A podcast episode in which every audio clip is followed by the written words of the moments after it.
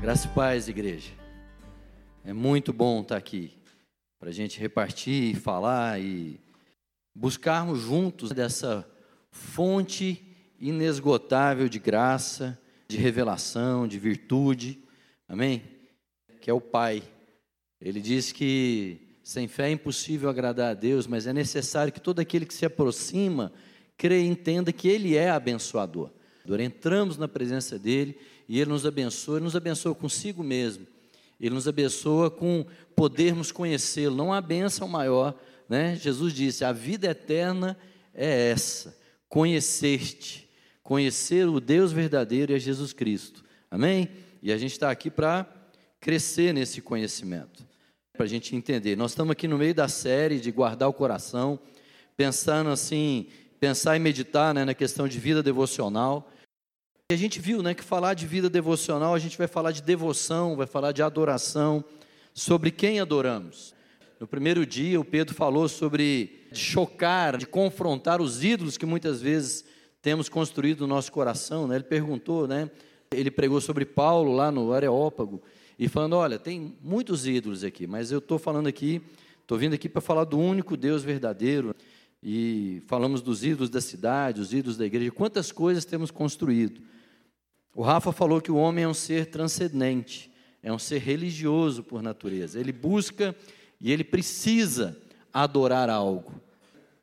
Ele diz que amamos e adoramos algo para então conhecermos.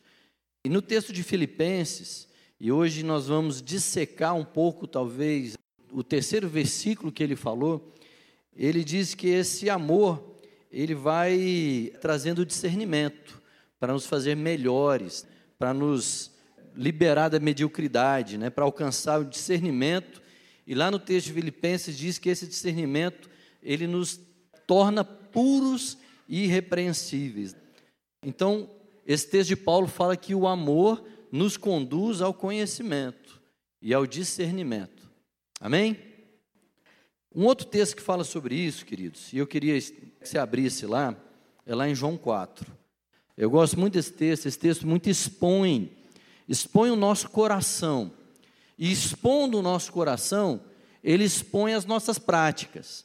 Por que, que a gente está falando dessa série do coração? É, lá o Provérbios 4 né, diz lá, sobre tudo o que você tem que guardar, e guardar não é só guardar num cofre, guardar no sentido de conservar, guardar no sentido de se ocupar de alguma coisa, guardar no sentido de ter como valioso, sobre tudo que você tem que guardar, guarda o quê? Guarda o teu coração.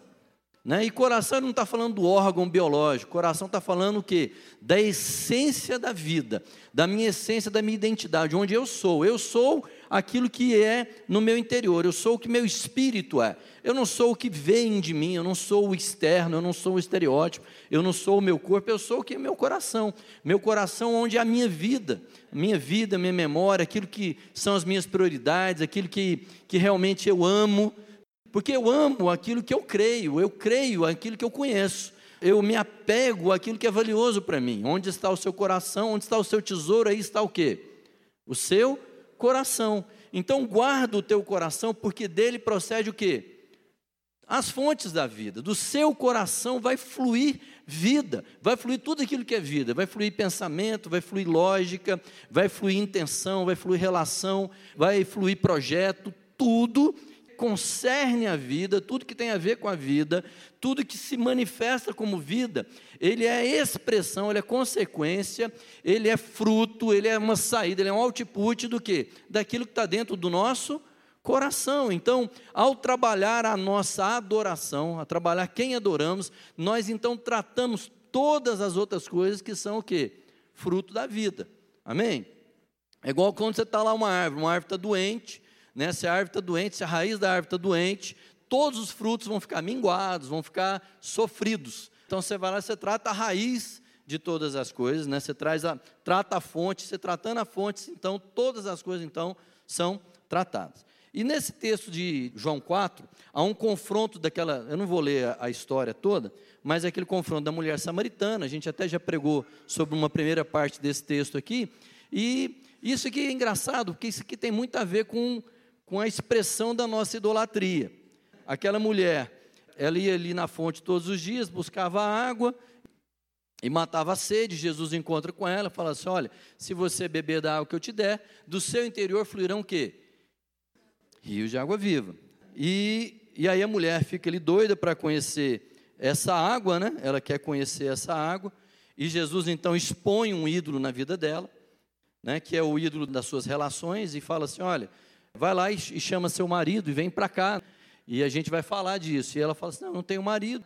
E ele fala: Falou bem, porque você já teve cinco maridos e esse que você tem agora não é teu marido, né? E por que que isso expõe uma idolatria? Porque se tem uma coisa que lá às vezes ficava claro o que que é um ídolo, né? E para você entender e discernir alguns ídolos no coração, lá em Isaías dizia assim, um lenhador saía, ele saía para achar uma árvore, ele buscava uma árvore boa, dessa árvore ele cortava e trazia para casa, cortava ao meio, ele pegava uma metade, fazia lenha, se aquecia com ela. A outra metade, ele então ele ia lá, esculpia com todo cuidado, fazia uma imagem, colocava num lugar de honra e ali ele se dobrava aquela imagem e falava assim: agora me salva, né? Agora cuida de mim. E, e o texto de Isaías fala: esses ídolos que nós construímos, eles têm olhos e não veem, têm ouvidos e não ouvem, têm braços e não se movimentam. Então, uma característica de ídolo é esperar que ele faça algo por mim e ele é incapaz de fazer. Então, uma característica do ídolo é buscar a vida no ídolo. E aquela mulher, ela idolatrava suas relações, ela de alguma forma achava que ela encontrar uma relação, ia encontrar um marido, e aquele marido ia satisfazer as necessidades dela. E aquilo ali era um ídolo. Né? Ela buscava isso constantemente. Então a gente pode, o objetivo não é falar disso hoje, mas algo que eu tenho buscado constantemente, espero que isso satisfaça a minha alegria, minha necessidade de felicidade, reconhecimento, de satisfação, isso aí geralmente identifica um ídolo. Mas aí, entra no ponto que a gente quer falar aqui. Porque a mulher, no versículo 19, é, João 4, 19, ela fala assim: Senhor, eu percebo que tu és um profeta. E na hora que Jesus veio com uma palavra de revelação, ela exclama uma coisa, ela começa a falar de adoração. Porque houve uma exposição de Jesus ali, um chacoalhar, um desafio, um confronto, ainda que não tão direto, mas ela sentiu isso no seu espírito, um confronto de onde estava a sua adoração, onde estava o seu coração. E ela falou: Nossos pais adoravam sobre esse monte, mas vós, judeus, dizeis que Jerusalém é o lugar onde se deve adorar. E Jesus declara para ela: mulher, podes crer-me, está próxima a hora, quando nem nesse monte, nem em Jerusalém adorareis o Pai. Vós adorais o que não conheceis, nós adoramos o que conhecemos, porque a salvação vem dos judeus. Mas a hora está chegando, e de fato já é, em que os verdadeiros adoradores adorarão o Pai em espírito e em verdade, porque são esses que o Pai procura para seus adoradores. Deus é espírito e é necessário, é necessário, é necessário que os seus adoradores o adorem em espírito e em verdade. Amém? Uma coisa que, quando Jesus confronta a nossa idolatria e fica claro, e o Spurgeon fala muito uma coisa interessante. Ele fala que a nossa adoração a ídolos, a nossa idolatria muitas vezes se revela em lugares santos, templos santos e costumes santos. A gente geralmente coloca o nosso coração nos rituais. Aquela mulher, ela logo que Jesus a confrontou, ela já jogou a questão dela do coração dela em um lugar. Ela vinculou a adoração dela a um lugar. Onde que é o lugar da adoração? Onde que é o lugar onde eu encontro com Deus, onde eu vou servir a Deus. E, e é engraçado porque a idolatria, e a gente, a gente é acostumado ao ídolo porque a gente está falando de imagens físicas, mas geralmente toda idolatria requer um ritual, requer um lugar. Pedro até falou dos shoppings. Os shoppings hoje estão virando um, um lugar de adoração, porque tem um rito, tem o um, um lugar, tem o tempo. E Jesus, Isso é muito parecido com a nossa vida. A mulher, quando fala lá do poço, o poço era o lugar, a hora era a hora que não tinha ninguém, o tempo era aquele tempo, era o costume, o hábito dela. Os nossos rituais definem muito a nossa idolatria. E muitas vezes a gente pode, se a gente não entender aquilo que está no nosso coração, a gente troca os lugares, troca os ritos, troca os ídolos, mas tudo continua sendo somente um ritual. Se a nossa devoção a Deus for só um ritual, ele não tem sentido. Ele não salva, porque eu estou buscando em algo fora de mim.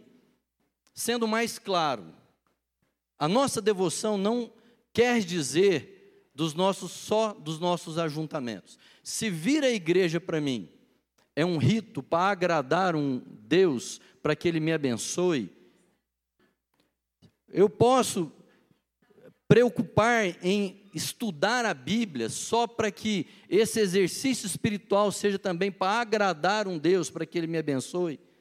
Ou a minha oração seja só um rito, porque todo mundo fala que tem que ser e que tem que orar tanto, tanto, tanto? Então, meu irmão, eu estou fazendo igual aquela mulher samaritana. A minha adoração tem sido só a ver com os ritos. A questão é, e o Spurgeon fala isso, esses rituais eles não levam a conhecimento, eles não levam a discernimento, eles não aperfeiçoam, eles não santificam, eles não renovam a mente, nem o nosso, nem o de ninguém. Porque eles não têm poder para nos fazer puros ou irrepreensíveis, conforme diz o texto lá de Filipenses. Rituais, um ato devocional, que seja vir à igreja, que seja separar um tempo seu, em casa, que seja qualquer ato, um ato devocional, que é só rito, que é só costume, que é só tradição, ele não tem poder para nos transformar. Coisa que vem fora de nós, não tem poder para nos transformar. Vamos entender o que, que essa idolatria faz e onde Deus quer mexer com a nossa vida. Abra sua Bíblia lá no livro de Isaías 44 no versículo 9. Eu vou pensar alguns versículos, diz assim: Os que modelam ídolos nada são, e as suas obras de arte e objetos preciosos não podem lhes trazer nenhum proveito. Então, uma coisa que fica claro na questão do ídolo é que o ídolo não é nada. E aquele que se constrói, aquele que coloca a sua confiança no ídolo, e vamos lembrar, ídolo pode ser justamente uma relação que eu espero que me alegre, um trabalho que eu espero que satisfaça minhas necessidades, né? e qualquer outra coisa que eu estou colocando em expectativa que me salve de mim mesmo e resolva a minha vida. Isso não é nada, e quando eu me entrego a isso, também me torno como meu ídolo. Se tem uma coisa que a idolatria faz, você se torna quem você adora. Você se torna semelhante a quem você adora. Então, aqueles que modelam ídolos nada são, não podem trazer nenhum proveito, tudo isso é em vão. As suas testemunhas nada veem e nada sabem. Veja, nada veem e nada sabem. Então, a, o, o ir atrás de ídolos, eles produzem em nós uma cegueira e uma incapacidade de conhecimento. Ele arranca de nós sabedoria e discernimento. Amém? O ídolo contamina. O ídolo contamina, no, apesar dos seus rituais, das tradições, ele contamina a sua capacidade de ver, entender, discernir e saber. Amém?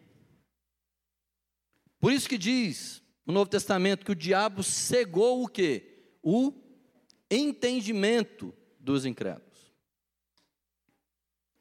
E a gente está vindo desse ambiente. No versículo 12 diz: O ferreiro toma uma ferramenta, trabalha com ela, modela com arte, forja com o poder do seu braço.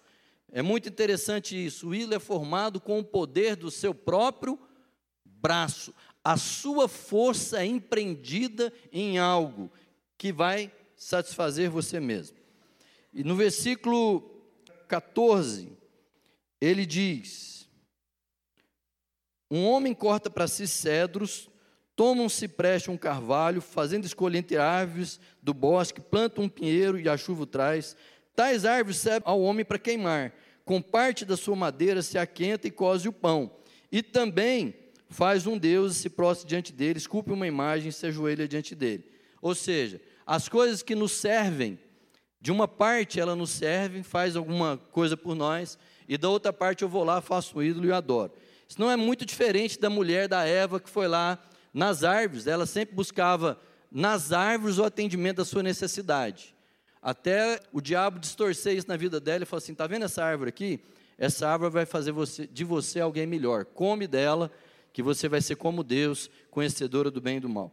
Então, normalmente, a gente tem uma tendência de idolatrar aquilo que satisfaz as nossas necessidades de alguma forma.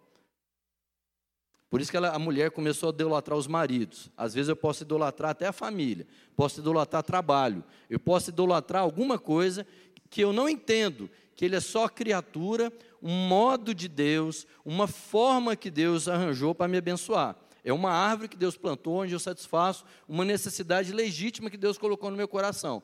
Fome é uma necessidade legítima. A árvore é legítima. Eu só tenho que entender qual é a árvore que Deus está falando que eu posso comer e da qual que eu não posso comer. Mas vamos lá. E aí ele continua, no versículo 18. Ele fala assim: Eles nada sabem nem entendem, porque os seus olhos são incapazes de ver. Presta atenção. Olha um resultado: os olhos são incapazes de ver, e o seu coração não consegue compreender. Há um, duas coisas que são afetadas.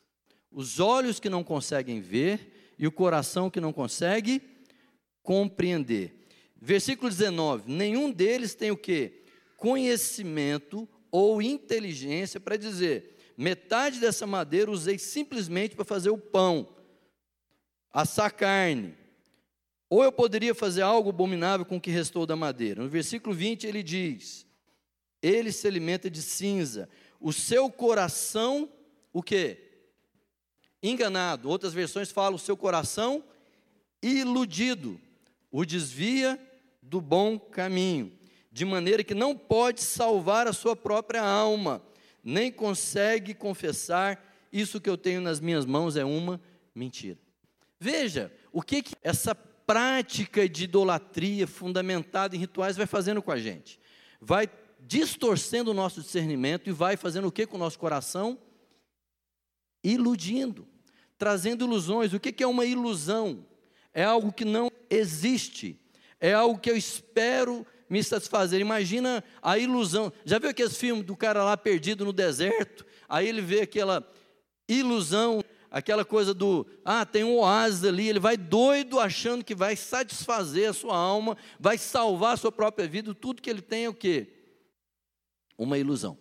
Então, nós temos que entender, irmãos, que a nossa vida, é, a nossa história, a nossa história, longe de Deus, ela contaminou os nossos olhos e ela iludiu o nosso coração. Quando nós nos convertemos, Deus fala assim: dar-vos um novo coração para que me temam e para que me conheçam. Amém? Então, isso é mudado, isso é transformado na minha vida. Mas eu tenho que entender, a idolatria, a fuga do Deus verdadeiro para um outro Deus, ela embota o pensamento, endurece a consciência, afugenta a sensibilidade, ilude o coração e obscurece o discernimento. Amém? Nós temos que entender que essa é a grande batalha que a gente está vivendo. E aí Jesus vem e expõe isso para aquela mulher, ele diz assim: mulher, chegou a hora, e de fato já é. Presta atenção, meu irmão, porque em Cristo chegou a hora, e de fato essa é a hora, onde os seus verdadeiros adoradores, quer dizer que se tem verdadeiro adorador, pode ser que ainda tem adoradores que não estão sendo verdadeiros, que ainda estão se escondendo em rituais, lugares, costumes, tempos, épocas, roupas. Mas Jesus fala que chegou a hora onde os verdadeiros adoradores adorarão o Pai em espírito e em verdade. Amém? E Jesus está vindo dessa hora, ele fala: são esses que o Pai procura para seus adoradores. E Jesus vem, ele fala isso logo após dizer assim: presta atenção, vocês adoram, qual é o falso adorador? Você adora aquilo que você não conhece. A sua adoração, apesar de ser ritual, você sempre está no lugar certo, na hora certa, fazendo as coisas que você acha certa, mas não há conhecimento, não há discernimento, o coração ainda continua iludido. E Deus quer dizer o seguinte: olha, adora a Deus em conhecimento, em espírito, em verdade, para que os seus olhos sejam abertos, para que haja discernimento na sua vida e para que haja conhecimento no seu coração porque guarda o teu coração. Nessa hora, guardando o teu coração dele, procedem as fontes da vida.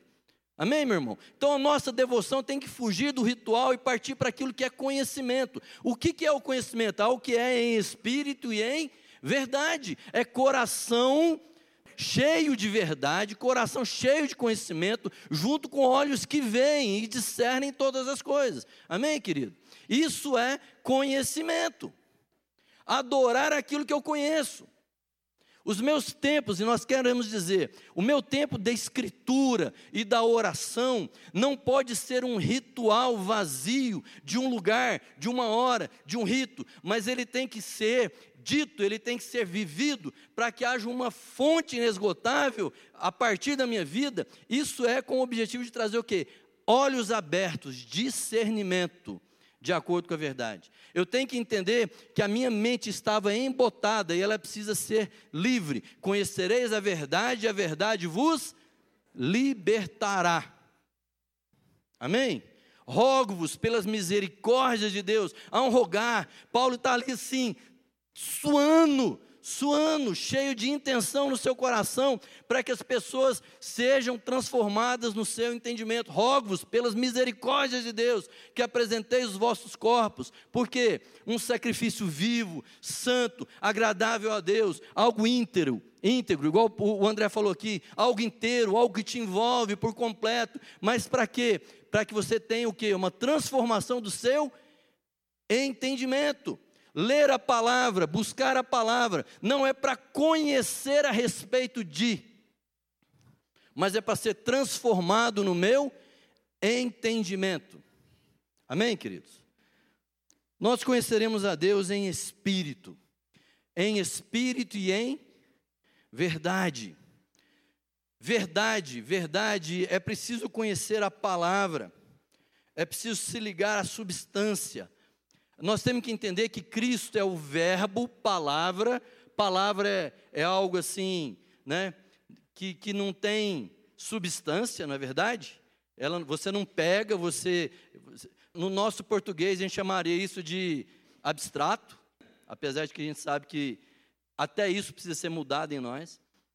Mas é o verbo encarnado, é o verbo que se fez carne, é o espírito com a verdade, é o coração com a razão, a lógica. Não adianta a verdade, palavra, ortodoxia, conhecer a respeito de, sem espírito, paixão, poder, vida, choro, sensibilidade.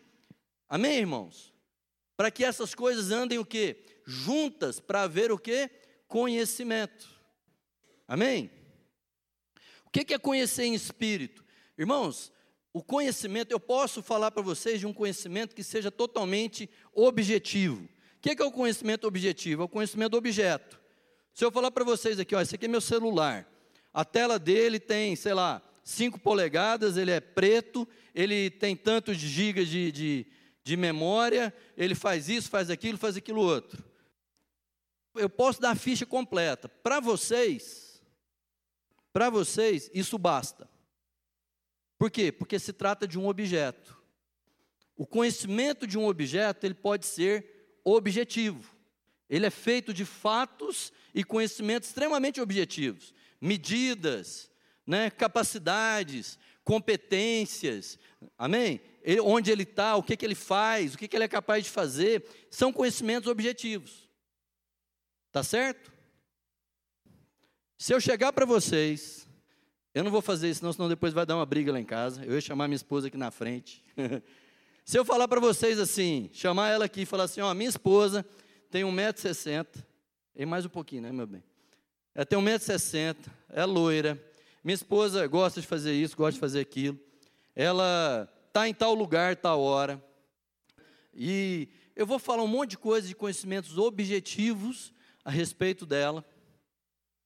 E você não vai conhecê-la. Porque ela não é um objeto, ela é uma pessoa. E todo conhecimento que você precisa ter a respeito dela é um conhecimento subjetivo. Você só vai conhecer a minha esposa se você conviver com ela. Porque você vai conhecer aquilo que alegra o coração dela, aquilo que desagrada, o que deixa ela nervosa, o que que deixa ela assim toda, né? Tá entendendo, querido? Porque esse é o conhecimento que a gente tem a respeito de uma pessoa.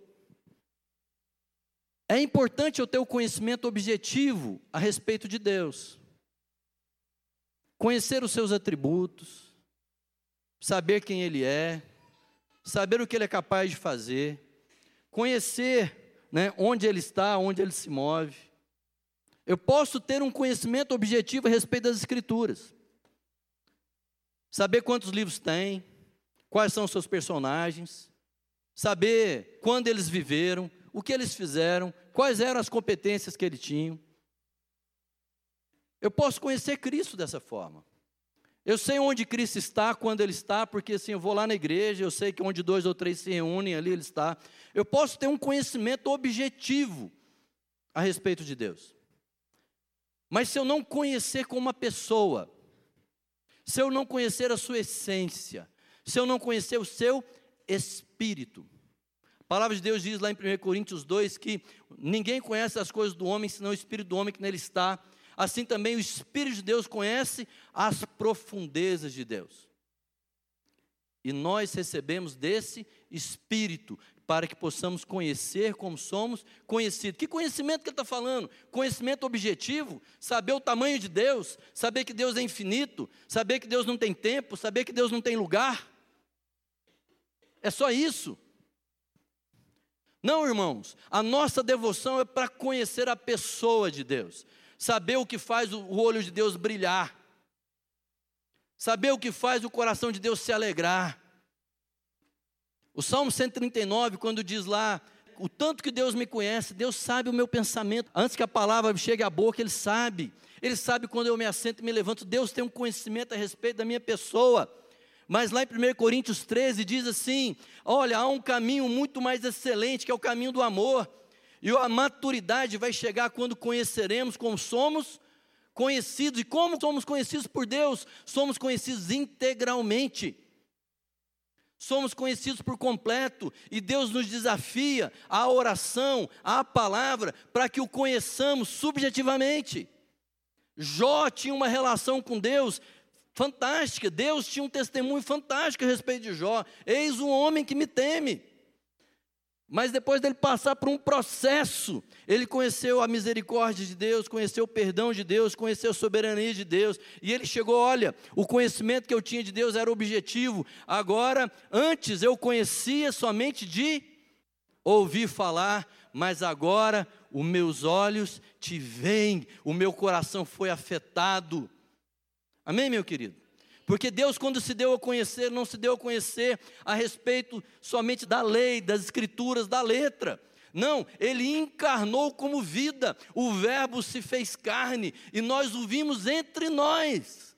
Nós vimos um sumo sacerdote que foi tentado à nossa semelhança em todas as coisas, e agora ele está livre para interceder por nós. E vimos a sua glória cheia de graça e de verdade, vimos o seu espírito e vimos a sua verdade, vimos tudo que tinha a ver com Deus. Amém? Nós o conhecemos em espírito e em verdade. O nosso momento devocional, ele não pode só adquirir conhecimento cognitivo, meu irmão. Nós somos chamados a conhecer o coração de Deus, e Ele já deu do seu espírito para que o conheçamos como somos conhecidos. É necessário que os seus adoradores o adorem em espírito e em verdade. Estudar a palavra, então, irmãos, devocionalmente, não é um ritual. Não pode ser um ritual. É um exercício de discernimento. É ficar livre da ilusão. É ser livre do sofisma. É ser convidado, convocado por Deus a pensar como Deus pensa, a amar como Deus ama, a conhecer como Deus conhece. Amém? Nós somos desafiados a entender. Veja, Pedro, em 2 Pedro diz assim: temos ainda mais concreta, lá em 2 Pedro 2,19, temos ainda mais concreta a palavra dos profetas. Então, né, legal, a palavra é concreta, a palavra não é abstrata. Então, a primeira coisa que já muda nos nossos conceitos, a palavra é uma coisa concreta. E ele fala: fazeis bem em atender, como uma candeia que brilha nas trevas. Irmão, sabe o que, que o discernimento de Deus e o conhecimento de Deus vai me fazer entender? Que tudo se trata de luz brilhando nas trevas. Antes era trevas. Não são duas coisas colocadas uma lado da outra. Não são duas opções. Não são duas escolhas. Uma coisa que a gente vai andar com Deus e, e, e, adorar a Deus e vai conhecer que não são duas alternativas.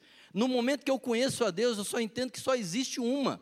Fora daquilo é inexistência completa. Escuridão não é algo que existe. Escuridão não é uma alternativa, é um buraco negro, é um caos completo.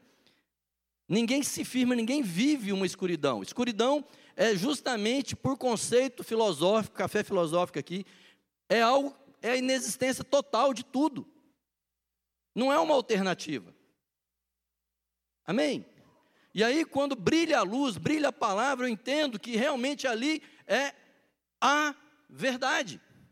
Quando Jesus Cristo se apresenta, ele fala lá para os discípulos, ele fala assim: escuta, quem me vê a mim vê ao Pai, eu sou o caminho, a verdade e a vida. Eu posso até me rebelar a andar no caminho, mas não existe o que? A partir do momento que eu ando com o Pai, eu vou discernir que não existe o que? Alternativa.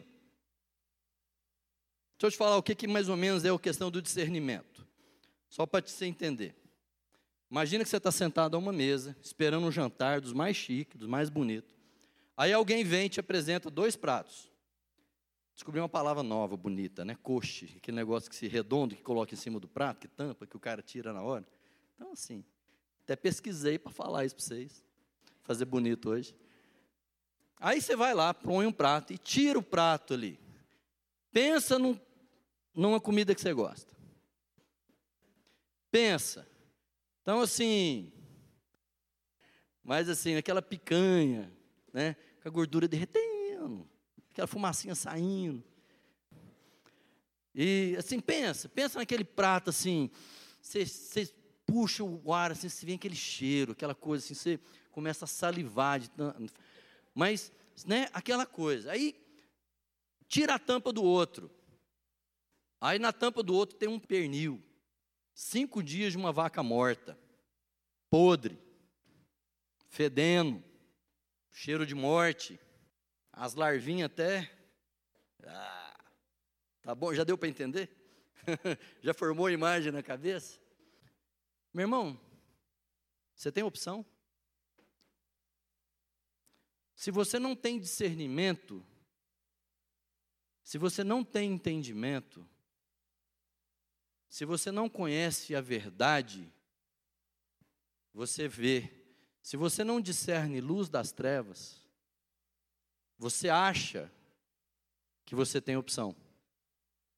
Mas se há conhecimento, se há discernimento, se há entendimento, você sabe que você só tem uma opção. Você está me entendendo? Amém? Porque é isso que o Espírito faz para libertar o nosso coração. Entender que em Deus podem haver caminhos, mas não existem de fato. não há existência nisso, há mentira. Alguém poderia dizer que aquilo é um alimento, mas você não classificaria aquilo como um alimento. E você não comeria. Porque o seu coração está guardado em discernimento. Irmãos, o nosso desafio é conhecer a Deus, conhecer a palavra, para que nós possamos ter discernimento, entender. Deus fala assim: tem gente que não sabe separar a mão direita da mão esquerda. Deus nos chama para entender o que é a mão direita e o que é a mão esquerda, o que é luz e o que é treva, o que é verdade e o que é sofisma. Amém, querido?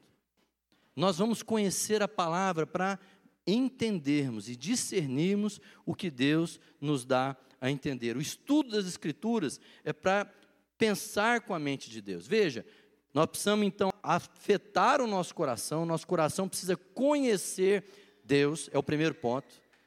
Nós precisamos conhecer o Espírito de Deus, conhecer a pessoa de Deus. O segundo ponto, então, é trazer discernimento. E aí, a palavra de Deus está cheia disso, tudo aquilo que é puro, tudo aquilo que é amável, tudo aquilo que é santo, nisso pensai. Ler a Bíblia, então, queridos, não é um ritual religioso, mas é a busca de entender, renovar o entendimento, alinhar o seu pensamento à verdade daquele que é antes de todas as coisas, ilumina todas as coisas e é a verdade e o fundamento de todas as coisas. Amém, querido? Paulo diz que o homem natural, ele é capaz de entender somente as coisas naturais, mas o homem espiritual entende bem todas as coisas. E discernir é ter a capacidade de entender e compreender e julgar e separar a real natureza das coisas. É dizer assim, para as coisas que são excelentes, isso é excelente. E para dizer para as coisas que não são, isso é anátema, isso não é excelente. Amém, meu irmão? É isso que Deus tem nos chamado. Você quer ver um exemplo? Eu vou abrir em Gálatas aqui, só para a gente finalizar, para você entender o que é discernimento. Gálatas 5. Ele fala assim: Foi para a liberdade que Cristo nos libertou. Então ele começa a falar sobre liberdade. Deixa eu te fazer uma pergunta, no seu discernimento, e seja sincero, você não precisa falar em voz alta comigo, não. O que é liberdade para você? Se você for muito sincero comigo, você vai dizer assim que liberdade é fazer o que dá na telha. Se eu for realmente livre, eu vou sair de casa a hora que eu quero, fazer o que eu quero, vou dar satisfação para ninguém. Quem concorda que é isso que está no seu conceito de liberdade ou no conceito por aí? É ou não é? É ou não é, irmãos? É. É isso que é liberdade para você? E aí, lá para baixo, no versículo 13, ele volta a falar: Caros irmãos, foste chamados para a liberdade. Todavia, não useis da liberdade para dar vazão à carne. Ora, o que Paulo está me dizendo, o que é dar vazão à carne? Não é justamente dar vazão aos desejos da carne?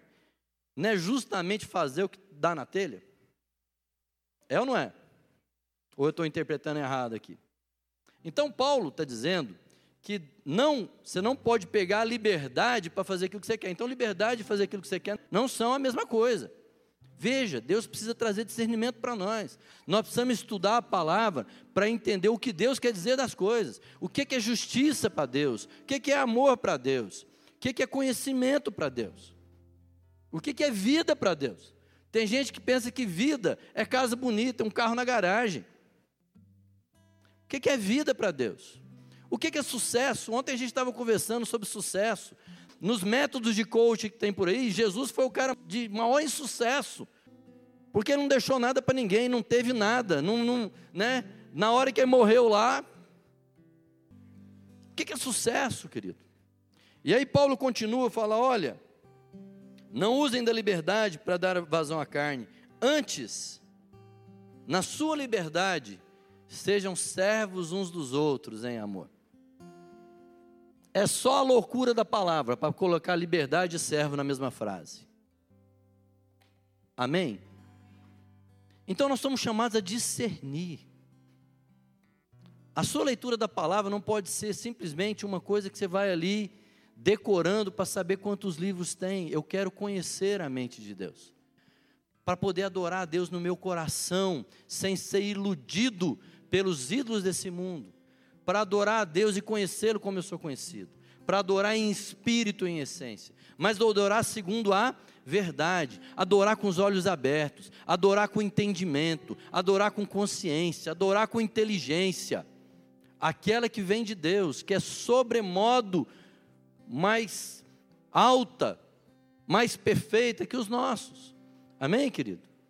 E adorar em espírito e em verdade. E aí, irmãos, e aí, sabendo e conhecendo o Deus a quem eu adoro, conhecendo o seu amor, conhecendo a sua aliança, o seu compromisso comigo, conhecendo que Ele não me abandona momento algum, conhecendo que Ele pode todas as coisas, conhecendo que Ele foi capaz de entregar o seu próprio filho por amor de mim, e eu sei que Ele falava sério, dizendo que aquele que deu seu próprio filho, meu favor, quanto mais não nos dará com Ele todas as outras coisas, porque eu conheço o compromisso que Deus tem comigo, eu conheço a pessoa, seu espírito me revela quem Ele é. Eu conheço a Sua palavra, eu tenho discernimento daquilo que é bom e excelente. Conhecendo essas duas coisas, eu alinho o meu coração à vontade de Deus. E aí eu tenho, o alinhar-se à vontade de Deus não é uma obediência cega a um Deus tirano, mas é um fruto natural da relação com Deus que eu conheço e sei que é bom e conheço a sua verdade. Eu adoro em espírito e em verdade, e a minha vontade é submissa à vontade dele, não por cabresto, não por lei, mas por coração, em espírito e em verdade. E a minha devoção no coração guardado é demonstrada em fontes de vida fluindo da minha vida. A minha oração tem outro sentido. Não é agradar a Deus para obter dele aquilo que eu quero. A minha leitura da Bíblia não é só para saber mais e poder dizer que eu sou melhor que os outros, sou mais espiritual que os outros. Ou para cumprir um ritual, porque fala assim, Deus, afinal eu li a tua palavra, agora o Senhor tem que me abençoar. Eu uso a minha palavra contra você. Deus, agora eu determino que as coisas têm que ser assim, porque está escrito, o Senhor tem um contrato, o Senhor tem que guardar o contrato. Afinal, o Senhor não é um guardador de contrato. Eu tenho que lembrar o Senhor, o Senhor esquece das coisas que o Senhor for prometeu para mim. Eu tenho que lembrar, aliás, eu tenho que convencer o Senhor que é bom para o Senhor me abençoar. Mais ainda, aquilo que o Senhor tinha planejado não é bom para mim, não. Eu, que o meu plano para mim é melhor do que o Senhor tinha para mim. Irmãos, as nossas orações e a nossa convivência com Deus está sendo disso, porque nós não temos conhecido o Deus da verdade e o Deus do amor. E os verdadeiros adoradores o adorarão em espírito e em verdade. Amém? Vamos adorar a Deus com as nossas vidas. Vamos adorar a Deus com nossa vida por completo.